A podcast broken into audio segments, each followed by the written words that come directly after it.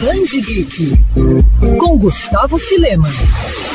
Quando surgiu nos quadrinhos na década de 60, o Homem-Aranha foi considerado um divisor de águas, como histórias que abordavam bastante os dilemas reais vividos por Peter Park, mas sem deixar de focar nas aventuras e embates do Cabeça de Teia, o herói se tornou um dos preferidos dos leitores. É bem verdade que com o tempo muita coisa mudou, mas a essência do personagem sempre esteve ali. Prova disso é Homem-Aranha Tábula da Vida, edição especial lançada pela Marvel nos Estados Unidos e pela Panini aqui no Brasil. Com roteiro de Fabian Nicieza e arte de Steve Root, a HQ é praticamente uma viagem no tempo pela mitologia do amigão da vizinhança e da própria Casa das Ideias, já que retrata o universo do Homem-Aranha concebido por Stan Lee e Steve Dicto na Era de Prata, trazendo as participações de diferentes vilões, coadjuvantes e heróis. Para essa viagem pela nostalgia, os autores trazem de volta um artefato originalmente apresentado nas revistas do Aracnídeo em 69, uma antiga tabuleta petrificada que continha os segredos da vida eterna, publicada em um formato bem maior que ressalta a linda arte retrô de Steve Rude, que consegue ser retrô e moderna ao mesmo tempo. A HQ também acompanha um pôster e é um prato cheio para quem deseja conhecer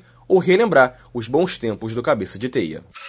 Quer ouvir essa coluna novamente?